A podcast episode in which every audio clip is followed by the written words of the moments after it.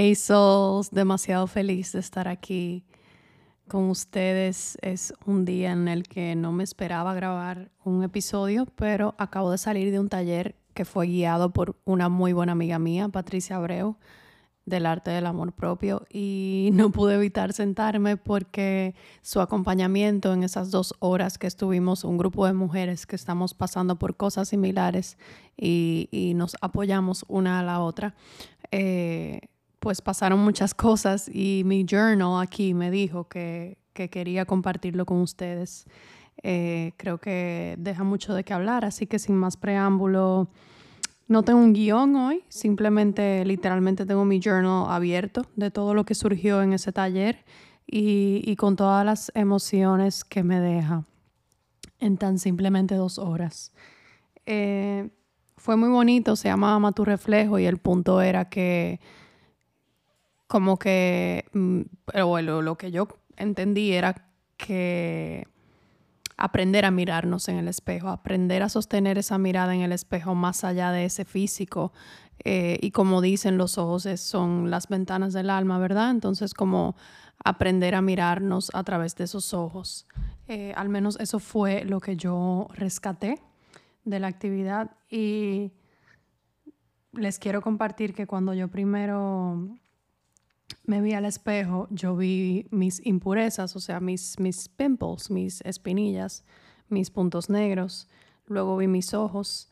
Em, no sé, bueno, obviamente no saben, pero cuando yo era pequeña, a mí no me gustaban mis ojos porque yo decía que eran pequeños y de color decían que eran muy oscuros. Yo misma decía que eran muy oscuros. Y yo veía a mi alrededor, en mi familia, en mi casa, que mis familiares tenían los ojos más claros y pues más grandes y lo mío eran pequeños y oscuros. Entonces, eh, a mí nunca me gustó eso y mi mamá me decía para hacerme sentir mejor que, que no eran pequeños, que eran almendrados. y yo como que, ah, ojos de madre, bla, bla, bla, como que no. Y como hoy los vi de nuevo en el espejo, en la luz natural de la que entra por la ventana, y los vi lindos. Y yo como, oh, no me había dado cuenta que mis ojos eran lindos. Y, y qué curioso lo que uno puede rescatar de mirarse al espejo cuando lo hace de manera consciente y no como que me estoy arreglando, tengo que mirarme al espejo, ok, ya todo check, me maquillé, me peiné, vámonos, como con ese ajetreo. Y realmente yo me considero que no vivo así en automático desde ya hace unos años. Pero de igual manera, aunque no sea andando rápido en ese trajín de vida que me mira al espejo, de igual manera no es que yo tomo un momento así para mirarme profundamente en él. Así que hoy me pude dar cuenta de eso. Em, es muy loco porque cuando estábamos haciendo la meditación, antes de, de mirarnos al espejo, había que o sea, nos guiaron a sentir el latido de nuestro corazón. Yo automáticamente lo que hago cuando me dicen eso es ponerme la mano en el corazón. Si tú eres mujer, sabes que el corazón para algunas está debajo de, del seno. Entonces me puse la mano ahí y me trajo el recuerdo del pasado cuando yo no me sentía cómoda con, con mis senos. O sea, no me gustaban. Porque a medida que yo fui creciendo fueron cambiando y esto se siente muy personal, pero me gusta como poder compartirlo porque sé que si eres mujer y me escuchas, puedes que hayas pasado por un sentimiento similar con otra parte de tu cuerpo o hasta con la misma. Entonces yo no me sentía cómoda con él porque a medida que yo fui creciendo ellos fueron cambiando eh, de forma, de tamaño, de posición. Y en un momento de cuando yo era más joven, donde fui muy halagada por ellos, o sea, muy validada, muy celebrada por ellos, como esa contraparte, ese contraste, ese opuesto de cuando, cuando ellos fueron cambiando, eh, pues se notó aún más. Incluso las personas que me rodeaban me preguntaban, ¿qué pasó? No eran así, deberías operarte. Y muchas, eh, muchos comentarios que recibimos de personas que quizá no vienen de maldad, pero de mucha inconsciencia. Y que uno a cierta edad, con menos conciencia y menos herramientas, quizá pues le pega más fuerte o no sabe cómo manejar. En mi caso, pues lo manejé con mucha inseguridad y con mucha duda de si de verdad yo debía como operarme. Y nada, para volver al momento presente, simplemente como esa meditación con la mano abajo del pecho me hizo acuerdo como a, esos momentos donde, donde yo llegué a odiar mis senos y donde yo llegué a decir como que me los quería quitar y obviamente después yo pensaba en mi mente como que no, pero ¿cómo me lo voy a quitar? Mira, hay personas que pasan por enfermedades que se lo tienen que quitar y, es como un duelo y una dificultad, ¿cómo yo voy a decir eso? Pero sí, lo, decía, no lo podía evitar, no podía evitar sentirlo y pensarlo, ese sentimiento de querer como sacármelos, desprendérmelos, eh, tener unos diferentes. Em, y hoy como que con mi mano ahí en la meditación, Sentí como teriquito en el buen dominicano y tristeza de ese recuerdo, pero también gratitud por el cambio que ha sido el cambio que ha sido mi experiencia con mi propio cuerpo y con mi propio ser y con mi propio transitar y con mi propio journey en el tiempo, eh, porque el trabajo se eh, work pays off, el, el trabajo interno eh, enseña sus frutos y sus resultados. Y si algo he aprendido, y quiero que me escuches decirlo, si eres alguien que está batallando con alguna inseguridad de tu cuerpo o algún consejo, eh, si algo he aprendido es que somos más que una apariencia, somos un sentimiento. Entonces, más allá de cómo tú te veas, es cómo tú te sientes. Claro que siempre va a importar de la manera en que te ves, de la manera en que te arreglas, de la manera, en las, los rituales, los pequeños rituales que tú haces para sentirte bonita.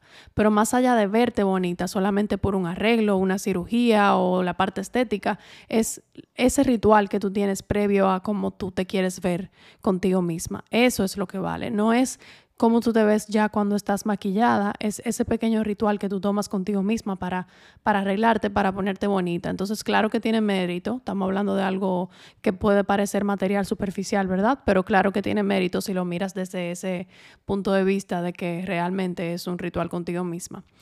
Em, en mi caso, yo he estado haciendo un trabajo de ir dejando de usar brasieres. Yo se los he compartido, brasieres se dice creo, se los he compartido por Instagram por el eh, calor que hace, que está haciendo en este verano en República Dominicana.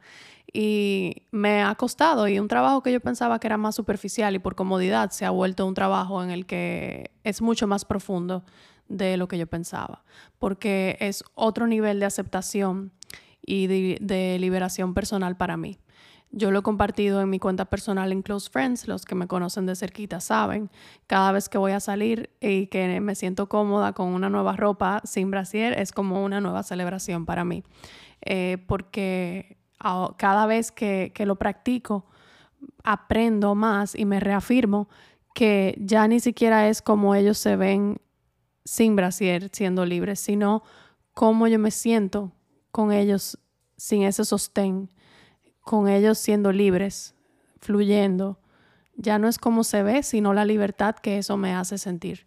Y nada, quería compartir eso con ustedes porque yo sé que las mujeres tenemos muchos eh, estereotipos, mucha presión, mucha comparación, mucha competencia, mucho perfeccionismo eh, interno eh, en la manera en que nos vemos y somos nosotras mismas las que nos los hemos reforzado tanto a nosotras mismas como una con la otra. Y creo que no viene, no, no, empieza con nosotros, sino que es una herida que viene de mucho más para atrás, una herida que viene del linaje, de mujer en mujer, y que somos responsables del momento que queramos cambiar ese destino o resignificar lo que la belleza significa para nosotros.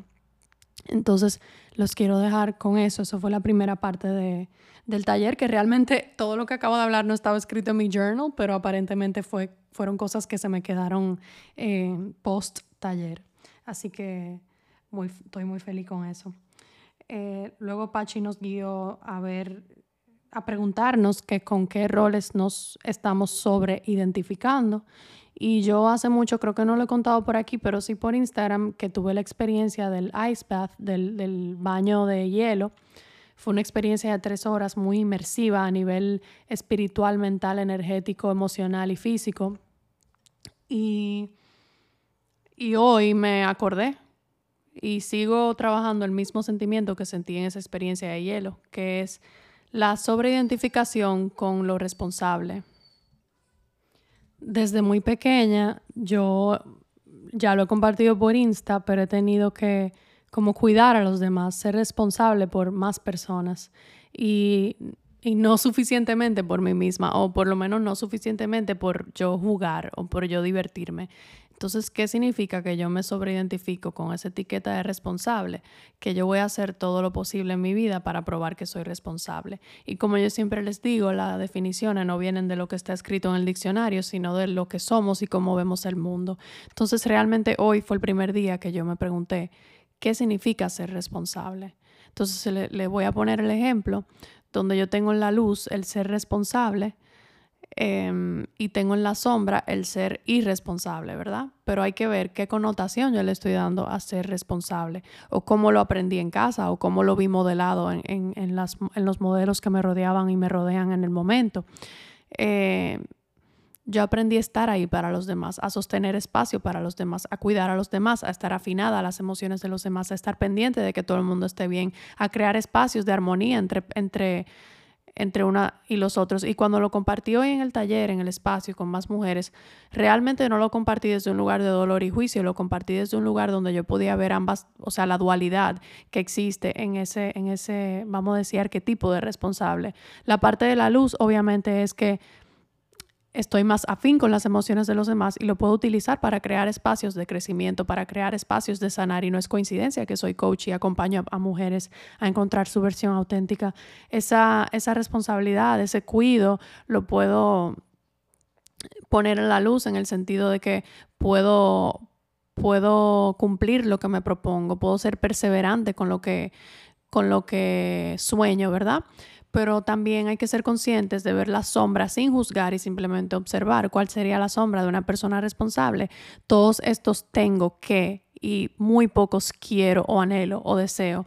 Entonces realmente es una manera muy masculina de vivir donde siempre estás en la acción, acción, acción, sosteniendo espacio y haciendo lo que debes y muy poco con el que con el por qué lo estoy haciendo, qué qué beneficio emocional y de placer me trae a mí, cómo estoy conectando con mi placer, desde dónde estoy haciendo y logrando estas metas, que cuánto espacio estoy dejando para mi diversión, para mi descanso, para realmente conectar con la intención y la semillita de por qué hago lo que hago. Y muchas veces la gente me pregunta de por qué está haciendo todos los hábitos y leyéndose todos los libros, pero siente este vacío y es por eso mismo, porque ese hacer está conectado muy a la energía masculina de hago esto porque lo tengo que hacer, hago esto porque es lo que se hace cuando quieres ser más saludable, hago esto porque es lo que se hace cuando quieres ser una persona más consciente, pero realmente quién está haciendo tú en cada una de esas acciones y desde dónde estás trayendo esas acciones. Entonces quiero que te preguntes qué espacio y conciencia estoy siendo cuando, en cada decisión que estoy tomando, en cada espacio que estoy creando, en cada conversación que estoy trayendo y qué tanto me estoy permitiendo divertirme. Con este ejemplo quiero que encuentres otra, cualquier otro lugar en tu vida donde te has estado sobreidentificando con una etiqueta. Esto lo trajo Pachi en el taller, pero es algo que también he traído si estuviste en Portal de Sueños, por ejemplo, o si estás apuntada en el waitlist de Conoce tu Magia. Es una partida muy interesante y muy poderosa de comenzar a conocer dónde está tu ego y dónde está tu alma. Y agradezco que en este taller Pachi me pudo acordar lo que eso significa y cómo eso se está viendo reflejado en mi persona, en mí misma. Entonces, sí, la responsabilidad también tuvimos el chance de escribir como nuestras fortalezas y debilidades. Esto es un ejercicio que hemos estado haciendo toda la vida, pero obviamente, claramente, eh, pega diferente cada vez que uno lo hace. Y hoy tuve un aha moment diferente que no tiene nada que ver con cuáles son mis fortalezas y mis debilidades, sino que en el proceso de hacer esas listas, que by the way, me salió súper fluido, o sea, se ve que el trabajo ha dado sus frutos, como que conozco bien mis fortalezas y mis debilidades. Es verdad que en el día de mañana tú te puedes enterar de una fortaleza que no tenías quizá en conciencia o de una debilidad que no tenías en conciencia, pero basado en mi conciencia de hoy, como que conozco las dos. Sin embargo, lo que yo estaba pensando cuando ya no se me ocurrían más debilidades y eso que puse como seis, em, escribí lo siguiente, de alguna manera siempre tengo que probar que algo me duele o algo me hace sentir insegura para sentir que estoy haciendo el trabajo. Eso me pasa mucho cuando yo entro a un taller, por ejemplo, que yo sé que vamos a soltar sombras o a sanar algún tipo de raíz o a compartir historias. Yo siempre entro en este mood como de control de, ok, como que tratando de acordarme cuáles eran las inseguridades que yo había identificado ayer, cuáles son mis sombras, como que en este modo control de obsesión, como que tengo que aparecer en este espacio de la mejor manera, sabiéndome todas mis sombras y todas mis inseguridades. Y cuando y cuando no las sé o cuando no las puedo identificar, no siento que estoy haciendo el trabajo. Entonces, ¿en qué? Eso fue mi perro. ¿En qué punto de mi vida empecé yo a identificarme con que hacer el trabajo significa identificarme con mis inseguridades. ¿En qué punto de mi vida dejé de creer que quizá hacer el trabajo también es celebrar que estás en balance? También es celebrar que te conoces muy bien. También es celebrar que hoy no te sientes insegura. También es celebrar que hoy no tienes miedos. Quizá mañana sí, pero si hoy no los tienes y es como estás apareciendo de tu manera auténtica, entonces eso también está bien. Y luego no lo escribí en mi cuaderno, pero mientras fue pasando el, taller me fui dando cuenta también que es algo que yo, que mi pareja me refleja, porque acuérdense que siempre digo también que nuestras parejas, nuestras relaciones románticas específicamente, porque son las que más tienen como nuestra atención, nuestra energía día a día, etcétera, son nuestros mayores maestros como espejos.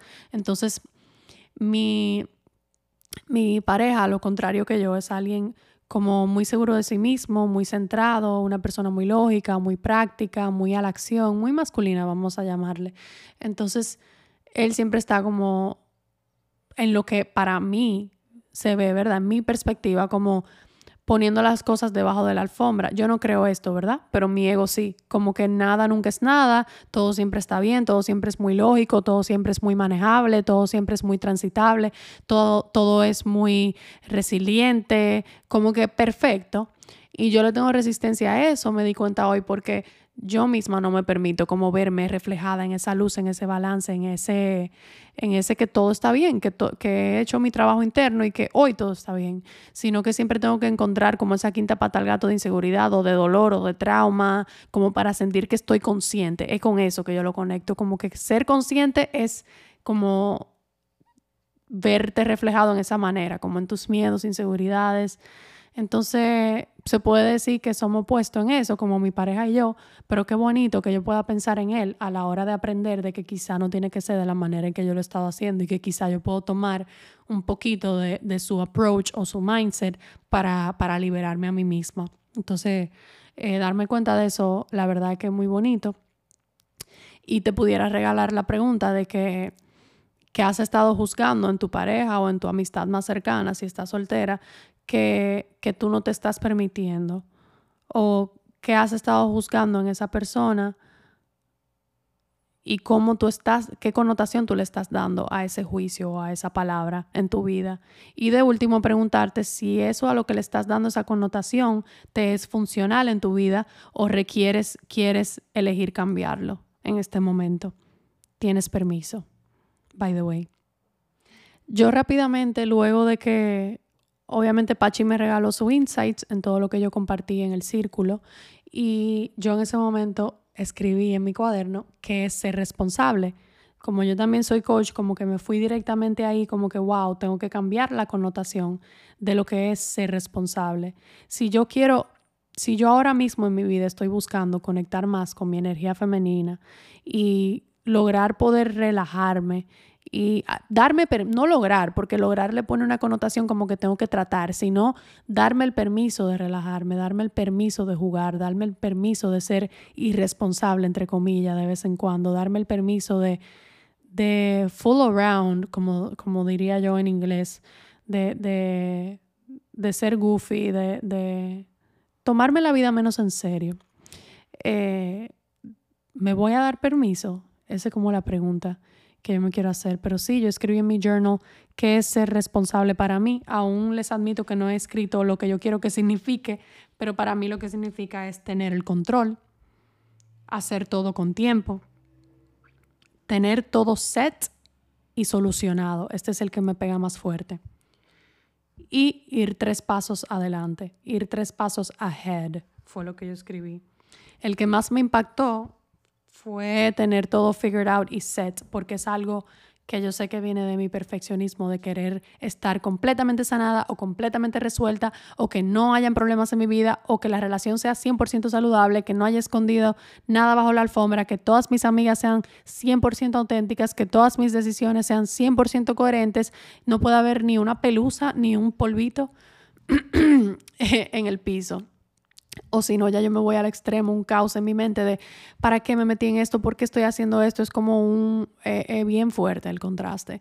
Y fue una de las cosas que escribí en mi debilidad, que el perfeccionismo a veces me puede llevar a obsesionarme con las cosas, con cosas que a veces son muy tricky y, eh, de, uno darse cuenta. Y obviamente no se las voy a decir porque no me voy a seguir desnudando de esa manera, tampoco con, con las cosas que son tan, tan vulnerables para mí, pero creo que los puedo dejar con una idea de de cómo se puede presentar el perfeccionismo en tu vida y que perfeccionismo no solamente significa que tú no puedes entregar un trabajo o una tarea sin que esté perfecta, va mucho más allá de eso y se refleja mucho más profundamente en nuestro mundo interno.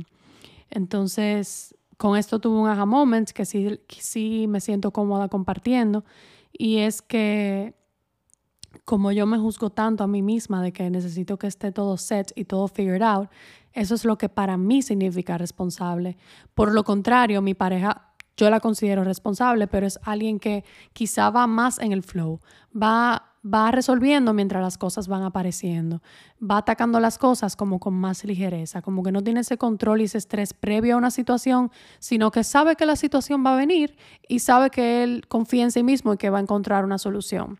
Y eso a veces yo no lo puedo como aplaudir porque estoy tan encasillada en mi definición de responsabilidad, que significa tener todo set, todo figured out, hacer todo con tiempo, tener el control y ir tres pasos más adelante. Entonces, con esa definición y esa connotación que le doy a, la responsabilidad, a veces puedo bloquear en ver a mi pareja en esa luz de que también es una persona responsable. Entonces, ¿qué pasa? Que yo estoy juzgando a que mi pareja sea responsable de la misma manera en que yo considero que yo debo ser responsable. Y, ¿Y qué pasa con eso? Que yo le estoy, a veces mi ego le exige a él en mi cabeza a sí mismo de fuerte en cómo yo me exijo a mí.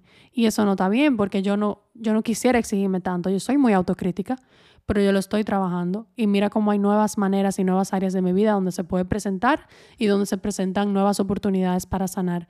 Entonces, no sería coherente que yo quiera juzgarme menos a mí misma y que yo esté juzgando a mi pareja de que no es responsable, ¿verdad? Y ojo, esto no es algo que yo le he externado a él porque no ha sido necesario, sino que son pensamientos como volátiles que vienen y que yo sé que vienen del ego y que yo sé que puedo trabajar de manera interna. O sea, que no es como que ha tenido que ser un tema em, externo en la relación, pero sí es algo que me ha pasado por la mente y que hoy en este espacio estoy, estoy teniendo la confianza de compartir contigo para juntas cómo descubrir de dónde viene y cómo podemos eh, cambiarlos a nuestro favor. Entonces, eh, sí me di cuenta que para juzgar menos a la persona que tengo enfrente, debo juzgarme menos a mí. Eso ya yo lo sabía a nivel teórico, pero me voló la cabeza verlo en esta experiencia porque dije, wow, todas las veces que yo he juzgado, como que, ah, ¿será que mi pareja está muy en su femenino porque no está siendo responsable? Ha sido porque yo estoy en mi muy masculino y un masculino tóxico entonces, con esa responsabilidad de esos tengo que, tan marcados y fuertes y de control y de, y de carencia y de, y de poca confianza. Entonces, cuando mi mente se va en ese ego trip, obviamente pues dudo y juzgo de, la persona que tengo al frente de si está siendo responsable, si está en su energía masculina y me voy como en ese, en ese espiral que muchos podemos irnos cuando, cuando permitimos ese ego entrar y reinar en nuestro ser. Entonces, sí, fue como un aha moment. Literalmente escribí en mi cuaderno, lo juzgo de estar en su femenino en mi cabeza porque le estoy exigiendo lo que yo me exijo a mí, que es demasiado. Entonces me, me gustó darme cuenta de eso y si lo llevo un poquito más allá, que ya me estoy desnudando un poco mucho, puedo decir, me hice la pregunta en el cuaderno de quién se exige igual que yo. Y la, la respuesta fue mi papá. Eh, y lo chulo de la historia y, lo chulo que, de lo, cómo funciona la psicología, aquí voy a hablar un poquito de psicología, es que acuérdense que nosotros buscamos parejas de del parent, del sexo opuesto de nosotros. En este caso yo soy mujer, busco una pareja hombre, inconscientemente busco replicar la figura paterna que tengo. Por más que uno haga trabajo interno, decida diferente, haga trabajo de conciencia, siempre en el, el, subconsciente te va a presentar oportunidades nuevas en tu vida, a tu alrededor, donde tú vas a poder identificar desde donde tú estás amando, exigiendo, showing up con tu pareja, desde esa niña que busca a su papá o desde donde tú vas a estar showing up, conversando, juzgando, observando desde esa adulta que ya decidió cómo quiere que se vean sus relaciones. Entonces fue muy loco porque quien, la, la única otra persona que se, se autoexige igual que yo es mi papá, por ende mi papá y yo nos parecemos mucho. Por ende, pareciera que subconscientemente yo estaba exigiendo lo mismo que, que veo en mi papá en mi pareja estaba buscando como que de las, los mismos rasgos que tiene mi papá en mi pareja. Eh, solamente que es tan loco que justo yo soy la que soy igual a mi papá, que yo no creía que estaba haciendo algo subconscientemente buscando esa figura paterna en mi pareja, sino que yo quería que, que esa persona enfrente de mí fuese igual que yo, igual de controladora, igual de, de ir tres pasos adelante, igual de esa responsabilidad tan cargada y que se siente tan poca ligera. Entonces no me había dado cuenta que venía de esa figura paterna, me creía que era porque yo entendía que, que, que, las personas tienen que sanar de la igual manera en la que yo estoy sanando para yo entender que está siendo funcional. Entonces sí, sin más eh, pieza de ropa que quitarme de todo lo que me he desnudado en este episodio, eh, con lo que te quiero dejar es con que te mires al espejo, porque todo este episodio se desencadenó de eso y obviamente con el acompañamiento de Pachi. Eh, me ha encantado colaborar con ella, ya ustedes han visto que hemos sacado dos episodios en colaboración. Me encantó que ella me invitara a su taller y poder haber asistido y sacado todo este provecho y valor de, de eso. Ella tiene una comunidad que se llama El Arte del Amor Propio, pero está en su página está el link de comunirse y es un podcast totalmente aparte, eh, exclusivo, con más contenido y no solamente un podcast, sino que se linkea como a otra comunidad donde ahí tú tienes prompts de journaling, acompañamiento 24/7. Eh, ahora implementó este taller que sucedió hoy sábado, va a estar sucediendo mensual con temas más específicos, más aterrizados. Cada mes es un mes diferente. Eh, lo voy a mencionar porque entiendo que cuando este episodio salga ya ya va a haberlo dicho a todo el mundo. Hoy solamente nos enteramos de las que estábamos en el taller, pero por ejemplo en septiembre viene uno de energía masculina y femenina, que es para aterrizar el tema de las relaciones amorosas. Y en octubre, me parece, viene el tema específico de las sombras. Entonces, por esos 5 dólares que tú pagas mensual, tú tienes acceso a esa comunidad, eh, a esos talleres mensuales, a esas eh, set de preguntas del lugar y a ese, esos episodios bonus que solamente puedes ver si estás en la comunidad. Así que me parece un trabajo muy bonito y estoy muy emocionada de apoyar y aportar en la manera en que yo pueda y cuando pueda. Eh, en su proyecto y ella también a mí me ha apoyado en los míos. Eh, si tú sabes, tenemos pendiente también el workshop de magia, que bueno, el día que estoy grabando este episodio, te puedo decir que ayer terminé ya Day 3 porque volví a conectar con mi intención, volví a conectar con mi porqué.